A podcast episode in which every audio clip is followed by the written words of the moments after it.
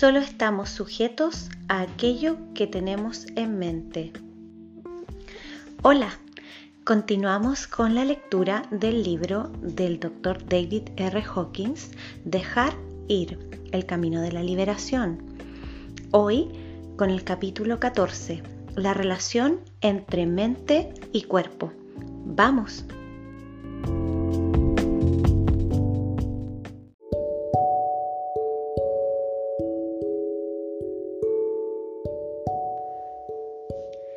La influencia de la mente. La máxima fundamental que se debe comprender es que el cuerpo obedece a la mente. Por lo tanto, el cuerpo tiende a manifestar lo que la mente cree. La creencia puede albergarse consciente o inconscientemente. Esta máxima es consecuencia de la ley de la conciencia, que afirma solo estamos sujetos a aquello que tenemos en mente. El único poder que cualquier cosa tiene sobre nosotros es el de la creencia que le damos. Con poder me refiero a la energía y la voluntad de creer. Si examinamos el mapa de la conciencia, véase el apéndice A, es fácil ver por qué la mente es más poderosa que el cuerpo. El campo de energía de la razón se calibra en 400, con sus creencias y conceptos mentales. Es más poderoso que el campo energético del cuerpo físico, que se calibra en 200. Por lo tanto, el cuerpo expresará las creencias conscientes o inconscientes que tengamos en la mente. Nuestra predisposición a aceptar creencias negativas depende, en primer lugar, de cuánta negatividad retengamos. Por ejemplo, una mente positiva se negará a aceptar pensamientos negativos y los rechazará por considerarlos falsos. No admitirá ideas negativas comúnmente aceptadas. Sabemos lo fácil que es venderle autocondena a una persona con sentimiento de culpa o miedo a una enfermedad a una persona temerosa. La idea de que los resfriados se contagian es un buen ejemplo. Una persona que tenga la suficiente culpa, miedo y candor con respecto a las leyes de la conciencia, se suscribirá a la idea de que todos se resfrían. Debido a la culpa inconsciente, siente que merece resfriarse. El cuerpo obedece a la creencia mental de que los resfriados están causados por virus que se agarran a nosotros y nos contagian. Así, el cuerpo controlado por las creencias de la mente manifiesta el resfriado. La personalidad que ha soltado las energías negativas subyacentes a la culpa y al miedo no tiene una, una, mente temerosa, que crea que hay un resfrío que da vueltas por ahí y lo más probable es que me contagie como los demás. Estas son las dinámicas que están detrás de la enfermedad estas son las dinámicas que están detrás de la enfermedad. Los mecanismos son los siguientes. La mente induce alteraciones en el flujo energético del sistema de bioenergía y se produce un derrame de la energía reprimida en el sistema nervioso autónomo. El pensamiento es poderoso porque tiene una vibración de alta frecuencia. En realidad, un pensamiento es una cosa, tiene un patrón de energía. Cuanta más energía le damos, más poder tiene para manifestarse físicamente. Esta es la paradoja de buena parte de la llamada educación para la salud. Se refuerzan los pensamientos de miedo y se les da tanto poder que, en realidad, son los medios de comunicación los que crean las epidemias, por ejemplo, la gripe porcina. Las advertencias de los peligros para la salud configuran el entorno mental para que se produzca exactamente lo que se teme. Al cuerpo físico se superpone un cuerpo energético de forma muy parecida y cuyos patrones ejercen control sobre el físico.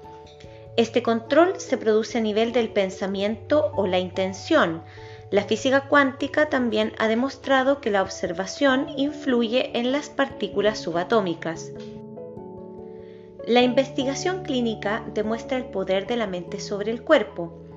Por ejemplo, En un estudio a un grupo de mujeres se les dijo que se les daría una inyección de hormonas para provocar la menstruación.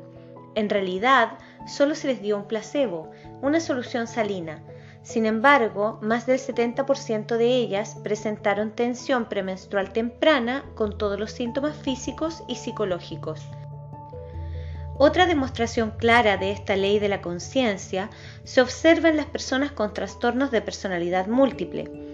Aunque antes se consideraba rara, se ha demostrado que esta patología es relativamente común y en consecuencia se la ha estudiado más. Se ha demostrado que las diferentes personalidades tienen distintos acompañantes físicos. Por ejemplo, se producen cambios en los electroencefalogramas, en la mano que se utiliza para escribir, en el umbral del dolor, en la respuesta eléctrica de la piel, en el coeficiente intelectual, en los periodos menstruales, en la dominancia del hemisferio cerebral, en la capacidad de, usar el lenguaje, en el acento y en la visión. Así, cuando está presente la personalidad que cree en las alergias, la persona es alérgica, pero cuando está presente otra personalidad, las alergias desaparecen. Una personalidad puede necesitar gafas y la otra no. Hay diferencias notables en la presión intraocular y en otras mediciones fisiológicas entre las diferentes personalidades. Estos fenómenos físicos también cambian en personas normales bajo la influencia de la hipnosis. Las alergias pueden aparecer o desaparecer por simple sugestión. Las personas que reciben la sugestión de ser alérgicas a las rosas bajo hipnosis empezarán a estornudar al salir del estado hipnótico si detectan un jarrón con rosas en la mesa del médico, aunque éstas sean artificiales. El premio Nobel Sir John Eccles dijo que, después de toda una vida de estudio, tenía claro que el cerebro no es el origen de la mente, como han asegurado la ciencia y la medicina, sino al revés. La mente controla el cerebro. Como en una estación receptora, como una radio, los pensamientos son similares a las ondas y el cerebro parece un receptor. Como un aparato receptor o un panel de control, el cerebro recibe formas de pensamiento, las traduce a un funcionamiento neuronal y las almacena en la memoria. Por ejemplo, hasta hace poco se creía que los movimientos voluntarios de los músculos se originaban en la corteza motora del cerebro, pero ahora, como dice Eccles, la intención de moverse se registra en el área motora suplementaria del cerebro, al lado de la corteza motora. Por tanto, el cerebro es activado por la intención mental y no al contrario. Esto se ve en los numerosos estudios de imágenes cerebrales realizados a personas en estado de meditación, por ejemplo, la investigación del Dr. Richard Davidson durante la pasada década en la Universidad de Wisconsin, Madison, demostró que practicar la meditación de la compasión estimula una mayor actividad en la corteza prefrontal izquierda, la sede de emociones positivas, tales como la felicidad, y la producción de una sincronía de ondas gamma de gran amplitud, signo de conciencia expandida, alerta y visión. Lo que mantenemos en mente tiene el poder de alterar la actividad cerebral y la neuroanatomía. Estamos sujetos a todo tipo de efectos producidos sobre nuestros sistemas corporales por las creencias conscientes e inconscientes que la mente mantiene. Esto incluye las creencias en los supuestos efectos de distintos alimentos, los alergenos, los trastornos menopáusicos y menstruales, las infecciones y todas las demás enfermedades asociadas a sistemas específicos de creencias, junto con la propensión subyacente al estrés debido a la presencia de sentimientos negativos suprimidos. Norman Cousins, redactor jefe de Saturday Review, durante tres décadas demostró este principio cuando se curó de una enfermedad física grave por medio de la risa. Escribió Anatomía de una enfermedad, libro en el que describe su recuperación de una artritis paralizante por medio de grandes dosis de vitamina C y risa abdominal inducida por películas de los hermanos Marx. Descubrió que la risa tenía un efecto anestésico que podía aliviar su dolor durante dos horas. La risa es un método de dejar ir. A través de la risa, Cousins simplemente soltaba la presión emocional subyacente y cancelaba los pensamientos negativos. Esto dio lugar a cambios muy positivos y beneficiosos en su cuerpo y facilitó su recuperación total.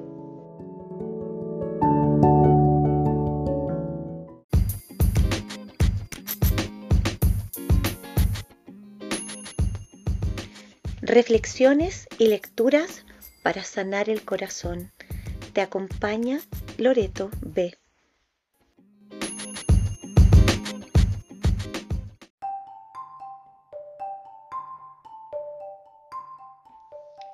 Creencias que predisponen a la enfermedad. Para determinar nuestra propensión a la enfermedad, podemos examinar las preguntas siguientes. Me preocupo por mi salud y tengo pensamientos de miedo con respecto a lo que me pueda pasar. Siento una sensación secreta de miedo, excitación y peligro cuando oigo hablar de una nueva enfermedad que se está anunciando actualmente y está de moda. Dedico tiempo a chequeos constantes, leo acerca de enfermedades o me asustan las historias sobre ellas que veo en televisión. Me intereso por las enfermedades de los famosos. Creo que el medio ambiente y los alimentos están llenos de peligros ocultos o que los alimentos contienen aditivos venenosos que causan enfermedades. Creo que ciertas enfermedades son hereditarias. Me paro o quiero pararme, pero no me atrevo a observar a las víctimas de los accidentes de automóvil. Me gustan los programas de hospitales en televisión. Me gustan los programas de la tele que incluyen golpes, gritos, peleas, asesinatos, torturas, crímenes y otras formas de violencia. ¿Soy una persona aterrada por la culpa? ¿Estoy lleno de ira? ¿Condeno la conducta de otras personas? ¿Tiendo a ser sentencioso? ¿Albergo resentimientos y rencores? ¿Me siento atrapado y sin esperanzas? Me digo a mí mismo, probablemente voy a contagiarme de todo lo que está dando vueltas por ahí. Estoy preocupado por las adquisiciones y los símbolos de estatus en lugar de por la calidad de las relaciones.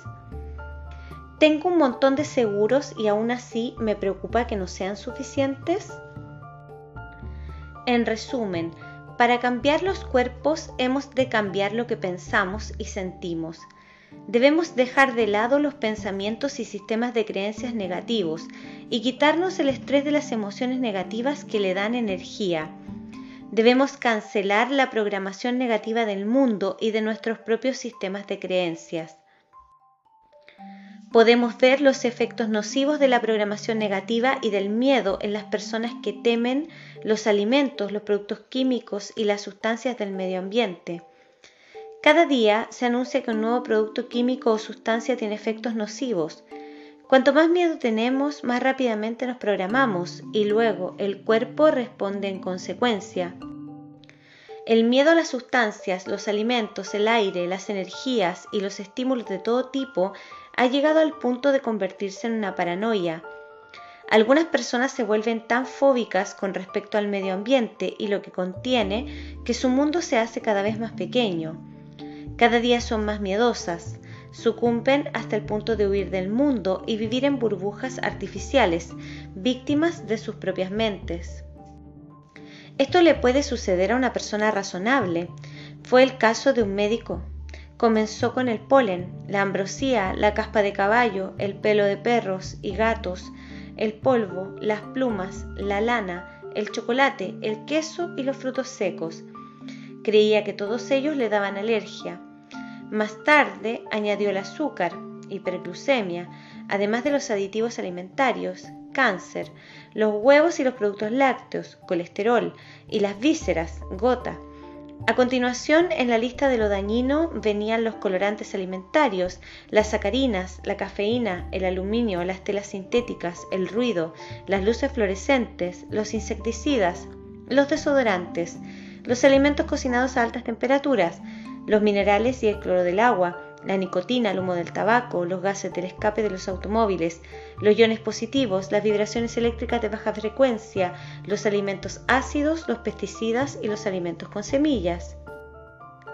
El mundo se le hizo tan pequeño que no había nada seguro que comer, no podía utilizar nada, no había aire para respirar. El cuerpo sufrió todas las alergias, reacciones y enfermedades para demostrarlo. Salir a cenar se convirtió en un gozo del pasado, ya que no había nada en el menú que pudiera comer, excepto la lechuga, cuidadosamente lavada, por supuesto. Y era imprescindible usar guantes blancos para coger los utensilios del restaurante. Luego, con el aprendizaje de una verdad esencial, el patrón quedó completamente descifrado. Aquello que se tiene en mente tiende a manifestarse, incluso las creencias inconscientes. El responsable no era el mundo, sino la mente. Toda la programación negativa y el condicionamiento temeroso estaban en la mente y el cuerpo la obedecía. Esta ley revirtió la espiral paranoica. A medida que observaba y entregaba cada creencia interna, desaparecieron todas las reacciones corporales negativas, las enfermedades y los síntomas. En otras palabras, no era la hiedra venenosa lo que le causaba la reacción alérgica, sino la creencia mental de que la hiedra venenosa era un alergeno. A medida que su mente soltaba su programación, las reacciones corporales desaparecían. Al realizar la prueba kinesiológica, se produjo una inversión completa de los patrones de reacción. Lo que anteriormente había producido una respuesta muscular débil ya no tenía ningún efecto. Su nivel de propensión general al estrés obviamente se hizo mucho más bajo, hasta el punto de que el cuerpo ya no reaccionaba en absoluto a lo que había considerado estímulos negativos, por ejemplo las luces fluorescentes y los endulcorantes artificiales. Comparación con otras técnicas. Como hemos visto, el estrés surge del interior como respuesta a un estímulo. En realidad, el agente estresante es la presión de las energías emocionales suprimidas y reprimidas, que son un reflejo del bajo nivel de conciencia. Por lo tanto, para eliminar y prevenir el estrés, hemos de modificar el contenido de nuestra conciencia.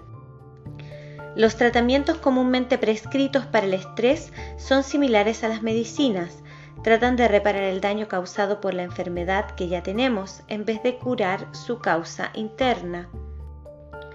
Por ejemplo, en las conferencias sobre el estrés habitualmente se incluyen los temas siguientes, aromaterapia, taller del ejercicio físico, acupuntura para los trastornos de estrés, biofeedback, quiropráctica, regulación del estrés, nutrición, fitness y tablas de ejercicios, homeopatía, entrenamiento autógeno, curación holística, masaje y trabajo corporal, tanques de flotación, equilibrio dental y técnicas de desenroscamiento mediante el uso de movimientos corporales. Vemos que los planteamientos comunes solo tratan con las consecuencias y los daños resultantes del síndrome de estrés. Ninguno de ellos trata las causas básicas, todos implican procedimientos relativamente largos y complicados y no son fáciles de aplicar en el acto. A modo de ejemplo, supongamos que estamos dando un discurso o una conferencia, estamos allí, no es práctico parar en la mitad de un discurso y hacer ejercicios de respiración, entrar en trance hipnótico, pincharnos con agujas de acupuntura o conectarnos a una máquina de biofeedback. ¿Qué utilidad tiene un tanque de flotación en medio de una discusión familiar? Como estos métodos son temporales, consumen tiempo y suelen ser caros, la gente los encara con entusiasmo al principio, pero después su entusiasmo se desvanece porque en el fondo no cambia nada. Persisten las mismas percepciones básicas del mundo, las mismas presiones emocionales. La personalidad sigue siendo la misma. Las circunstancias de vida no han cambiado, ni el nivel de conciencia. La propia psicología es la misma las expectativas continúan como antes y por lo tanto también la vida. Sin un cambio de conciencia no hay verdadera reducción del estrés, solo se mejoran las consecuencias. Todas estas técnicas y tratamientos postsintomáticos ayudan y a menudo alivian una condición dada, pero dejan intacta la base del problema. Uno puede practicar todas esas técnicas y seguir siendo la misma persona propensa al estrés. Mi experiencia me muestra que la utilización consciente del mecanismo del dejar ir responde más eficazmente al tratamiento de las enfermedades crónicas relacionadas con el estrés. Las dolencias comienzan a curarse espontáneamente, ya que se elimina la causa emocional subyacente y los tratamientos adicionales suelen volverse innecesarios. En los casos poco frecuentes de enfermedades persistentes que no se eliminan con la entrega de los pensamientos y sentimientos negativos, pueden estar operando factores desconocidos como tendencias kármicas. Entonces entregamos el deseo de cambiar o controlar nuestra experiencia de vida y esperamos que más adelante se produzcan mayores descubrimientos internos sobre el origen y significado de la enfermedad. La entrega a gran profundidad se completa cuando una persona ha dejado de necesitar o querer que se produzca la curación física. Cuando se han abordado los tres aspectos de la enfermedad, físico, mental y espiritual, y se entrega el resultado final o la recuperación deseada, se alcanza un estado de paz con respecto a la situación. La paz viene con la total entrega interior a lo que es.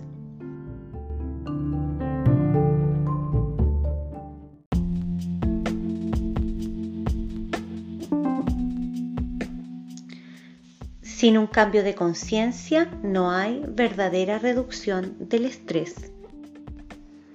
Acá termina este capítulo. Un abrazo afectuoso para todos y todas los que escuchan este podcast y la invitación a que sigan acompañándome en estas lecturas y a compartir este capítulo con quien crean que pueda valorarlo. En la voz Loreto B